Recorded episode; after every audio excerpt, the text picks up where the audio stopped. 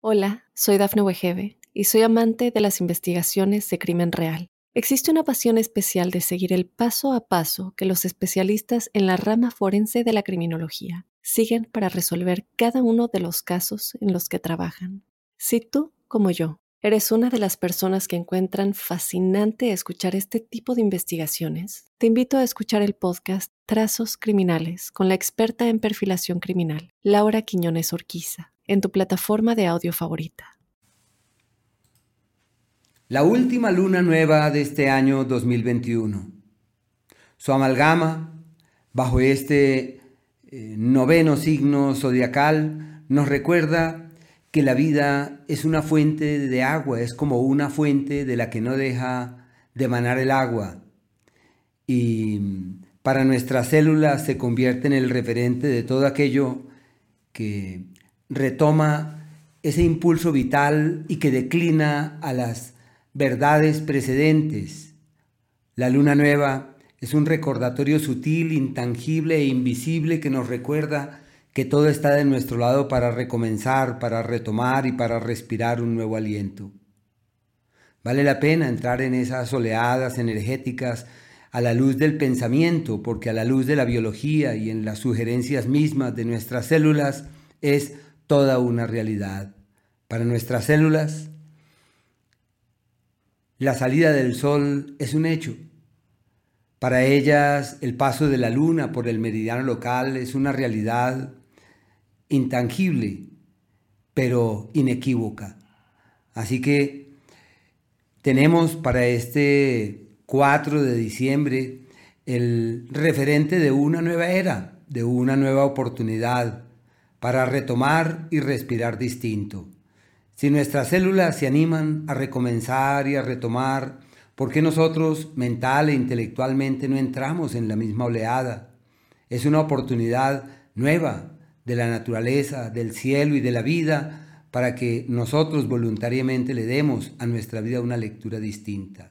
Obviamente que en el curso del año existen 12 conjugaciones de los luminares mayores y eh, se producen bajo signos diferentes. Puede ser que en algunos años se hagan manifiestas 13 lunas nuevas o 13 novilunios, pero en este caso eh, se trata de una conjugación celeste que lleva en su seno una diversidad de lecturas que nos abren la puerta para poder entender cosas. Lo primero que vale la pena, en lo que vale la pena detenernos, es que la luna como eh, solamente muestra una cara a la tierra, es como si ella simbólicamente nos recordara que hay otras eh, verdades, que hay otras maneras de leer las cosas y de abordar la vida.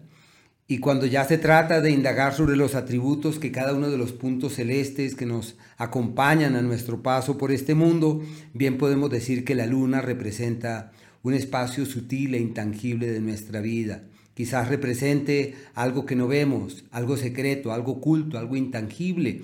Y es por ese motivo que en la astrología se le llama el astro eh, de la noche, del oculto, de aquello que no es fácil detectar, que no es fácil percibir y quizás también por esa razón se pueda decir que en ese mundo de oscuridad en el cual para el observador geocéntrico se hace manifiesto ese proceso, eh, quizás también represente las sombras y aquello que no es fácil de detectar con la suficiente claridad.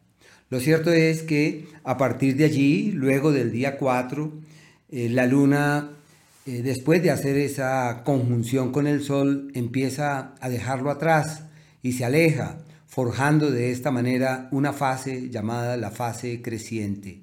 El ciclo de la luna se denomina en el ámbito astrológico lunación, que alude a la manifestación de un ciclo que se extiende durante casi 29 días. En 27 días y medio aproximadamente la luna recorre 360 grados, pero mientras que lo hace, el Sol, para el observador geocéntrico, ya se ha desplazado casi un signo, y mientras que lo alcanza requiere dos días más. Por ese motivo requiere casi eh, los 29 días para alcanzar de nuevo al astro rey. Y en esos procesos, en esas dinámicas, surgen situaciones muy puntuales manifiestas en la naturaleza, que marcan la pauta de los procesos mismos de la vida. Y sobre este particular hay que recordar que cuando la luna se conjuga con el sol, es como cuando todo vuelve a su origen, como cuando todo retorna a su raíz estructural y cuando empieza a crecer la luna, nuestras células entran en una nueva era en donde se empiezan a nutrir y empiezan a captar los nutrientes mucho más fácil que en la fase menguante. Así que cuando la luna crece hay que aprovechar para eh, alimentarnos muy bien, revisar con atención los nutrientes, la calidad eh, de cada alimento nutricionalmente, porque es el periodo donde el organismo se nutre y se, se fijan todos esos nutrientes fuente de nuestra vida, de nuestra salud y de nuestro equilibrio. Y mientras que la luna va menguando, el organismo lo que hace es que se desembaraza de las impurezas y de las toxinas. Y la luna nueva, como es el recordatorio que el pasado no existe, para nuestras células es simplemente el punto de partida de un nuevo ritmo. Las células no están mirando hacia, atrás lo que ocurrió, nuestra cabeza sí, y por ese motivo generalmente, por esas eh, dinámicas mismas del pensamiento, tenemos un pie atrás, pensando, recordando, viendo, mirando, pero en realidad nuestras células están desanimadas a caminar hacia el mañana. Y por ese motivo también debemos tratar de entrar en esa oleada. Todo aquello que eh, emprendamos, todo aquello que iniciemos a partir de este cambio de luna, es como la oportunidad de empezar de ceros. No nos preocupemos si hicimos o si no hicimos en antaño, simplemente tenemos la posibilidad de recomenzar, de retomar, de respirar de nuevo, de respirar bajo una energía renovada. En la astrología cada luna nueva tiene unas particularidades. Esta luna nueva cae bajo el signo de Sagitario y solamente por venir eh, ese, este, este, noveno signo zodiacal eh, nos recuerda que el fuego existe, porque Sagitario hace parte de la tríada del fuego, en donde están Aries y Leo también. Pero al representar el elemento fuego, quiere decir que es una luna proclive a la acción, a generar cosas, a la eh, nueva vida, a la nueva dinámica y todo aquello por lo que optemos simplemente camina con diligencia hacia un mañana fiable y seguro. Todo está de nuestro lado para caminar con el alma. Lo importante es saber hacia dónde, qué es lo que queremos conquistar, hacia dónde queremos y pretendemos orientar nuestros pasos o nuestros esfuerzos. Y esas conquistas pueden abarcar diversos escenarios, entre los cuales están las conquistas eh, emocionales, materiales, espirituales, bueno, emocionales mismas en ese mundo de la piel y en ese mundo interior. Así que tenemos la libertad del hacia dónde vamos a orientar esa conquista, porque la luna nueva nos dice, naciste con capacidad de conquistar. Eh, también podría uno reorientar sus esfuerzos y decir, quiero más bien trabajar en la conquista de mí, de mis cosas, de mi vida, quiero encontrar ese cauce del autoconocimiento, de develar los misterios de mi existencia, de mi paso por este mundo. Así que tenemos de nuestro lado esta próxima quincena como una temporada magnífica para tomar las riendas de lo importante. Es la época de sembrar las semillas, de establecer las bases, de mover todo lo que sea necesario para que haya un fruto, para que haya un, un resultado y no debemos escatimar esfuerzos en mover todas nuestras energías hacia donde contemplemos que verdaderamente vale la pena. Debemos saber que en el curso del año, como producto de los nodos lunares, tenemos dos épocas que se manifiestan cada seis meses, en las cuales se producen los eclipses parciales, anulares y totales. Y estamos en ese margen de tiempo. Así que eh, tanto eh, la luna llena precedente de este 19 de noviembre como la del 4 de diciembre se convierten en asideros de una nueva, de una nueva era. Y esta luna eh, coincide con ese eclipse, que es un eclipse de sol. Siempre que la luna se empalma con el sol, siempre que están en la misma longitud eclíptica, es posible que la luz del sol decline del observador geocéntrico pero todo depende de la hora en la cual se hace manifiesto este suceso. Porque bien podemos decir que si se trata de un oscurecimiento del Sol y esa conjunción de este par de puntos estelares se produce en horas de la madrugada, en esa zona de nuestro planeta no la vamos a poder observar. Pero si esta amalgama se produce en el día y es un eclipse total, se puede observar con toda claridad. Existen algunas zonas del planeta en donde se podrá ver y habrá que orientar como nuestras energías en esa dirección y quienes están en condiciones de desplazarse o de que vivan en esa zona percibirán a mediodía simplemente que el sol declina de sus ojos y se pueden apreciar las estrellas con toda nitidez. Para esta zona eh, tórrida, esta zona de América y particularmente los países que están en el meridiano 75, se produce a las 2 y 44 de la madrugada, queriendo decir que aquí no se va a poder ver.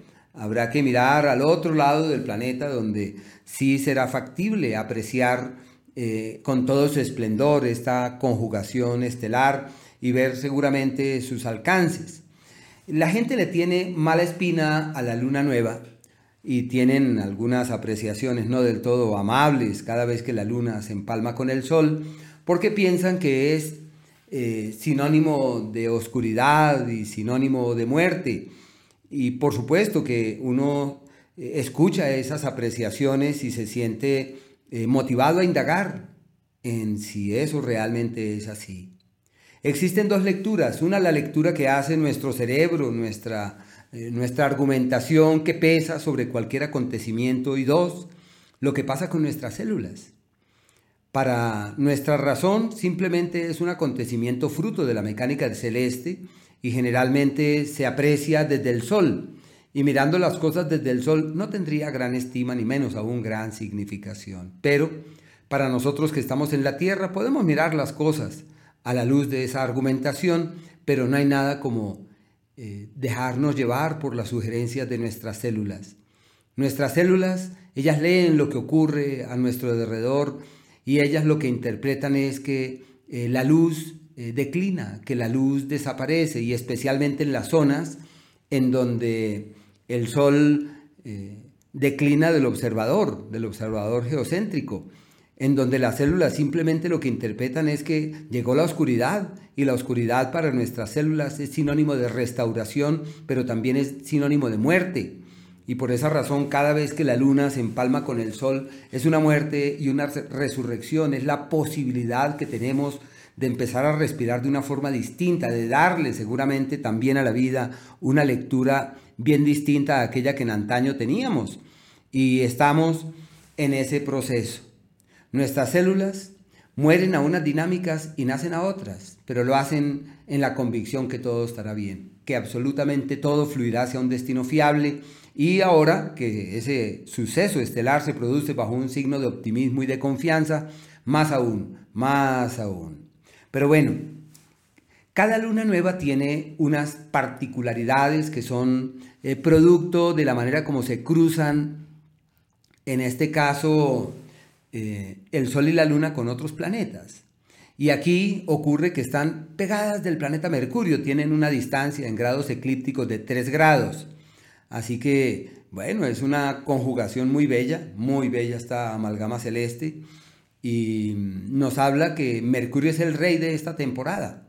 Así que Sagitario es un signo de movimiento, Mercurio es un signo de movimiento, son signos mutables y todo mm, Sagitario y los signos de los cuales proviene Mercurio, Géminis y Virgo, que son signos de movimiento, lo que hace entrever que a partir de esta luna nueva y durante la siguiente quincena se despliegan una serie de energías proclives al movimiento. Debemos preguntarnos hacia dónde hay que viajar, hacia dónde hay que movernos, qué es lo nuevo que hay que implementar, cuál es el nuevo camino con el cual valdría la pena ser consecuente. Y migrar no solamente es migrar en la expresión geográfica que esto esboza, sino que también puede ser migrar a otras ideas, migrar a otros conceptos, migrar a otros brazos, a otros sentimientos, migrar a otras eh, motivaciones de vida, a otras ideas, a otros conceptos. Estamos entrando en una temporada perfecta para levantar la mirada, como eh, cuando uno se levanta sobre sus talones y se da cuenta que hay un camino nuevo a ser recorrido. No olvidemos que a la luz del hemisferio norte esta es una época en donde los grandes animales y las aves migradoras se disponen a recorrer largos trechos bajo la sugerencia de que llegará el invierno y que necesitamos desplazarnos, que es imperioso movernos hacia una nueva dirección y tratar de encontrar nuevas vertientes en las que ampararse. Estamos simplemente en una temporada muy muy especial que nos recuerda que el pasado no existe y que todo está de nuestro lado para, para abrir la mente ese espíritu conquistador, esa alma de andariegos, esa búsqueda por recorrer trechos y caminos que duermen nuestras venas. Hay que tratar de entrar en esa dinámica energética y de fluir de la mejor manera. Quienes se ven fortalecidos con este cambio de luna, quienes han nacido cerca al día 4 de abril al 4 de agosto, porque reciben un ángulo armónico de este cambio de luna, queriendo decir que todo lo que hagan para reformular sus historias y cambiar sus vidas les funciona maravillosamente bien. Se le llama el tiempo donde el universo concurre en una dirección fiable y expansiva y donde uno se da cuenta que el futuro sí existe y que todo, absolutamente todo está de nuestro lado. Un ciclo muy bello, muy bello. De la misma manera, quienes han nacido cerca el día 4 de septiembre y al día 4 de marzo reciben un ángulo disonante de este cambio lunar. Y por esa razón se puede mencionar que están en una época de crisis, de revaluar, de corregir, de ajustar. Es un tiempo en el que deben ser mesurados en las acciones, previsivos en las, en las decisiones y en todo aquello con lo que, cual pretendan ser consecuentes. La vida simplemente les abre las puertas para poder cambiar algunas estructuras, para declinar algunas verdades, para alimentar unas nuevas motivaciones. Bueno, y quienes nacieron en la incidencia puntual de este cambio de luna, que es quienes han venido a la vida este 4, cerca del 4 de diciembre, particularmente ese día, pero hay una discrepancia entre el año astronómico y el año calendario, lo que hace entrever que 3, 4 y 5 de diciembre, quienes nacieron en esos días, deben revisar lo que ocurrió hace 19 años, porque el mismo acontecimiento marca, y no solo suceso, situaciones, acontecimientos, procesos de vida que marcaron historia hace 19 años, nuevamente se hacen presentes en este momento. Todo de su lado está para retomar la vida, recomenzar de ceros, girar la rueda de la vida y darle a todo aquello que aprecian importante una nueva lectura. Y, y en lo opuesto, a los 180 grados en el antípoda, acerca el día 4 eh, de junio, también están en las mismas. Tienen todo de su lado para recomenzar procesos, generar cambios estructurales y en donde pueden mirar hacia horizontes inusitados, inusuales y darse cuenta que eh, el espejo existe, que hay que mirar hacia el otro lado y realizar ajustes y efectuar importantes cambios. Estamos de todas maneras ante un escenario energético muy, muy particular y vale la pena tratar de indagar sobre los alcances que este cambio de luna tiene para cada uno de los signos zodiacales. Hola, soy Dafne Wegebe y soy amante de las investigaciones de crimen real. Existe una pasión especial de seguir el paso a paso que los especialistas en la rama forense de la criminología siguen para resolver cada uno de los casos en los que trabajan. Si tú, como yo, ¿Eres una de las personas que encuentran fascinante escuchar este tipo de investigaciones? Te invito a escuchar el podcast Trazos Criminales con la experta en perfilación criminal, Laura Quiñones Orquiza, en tu plataforma de audio favorita.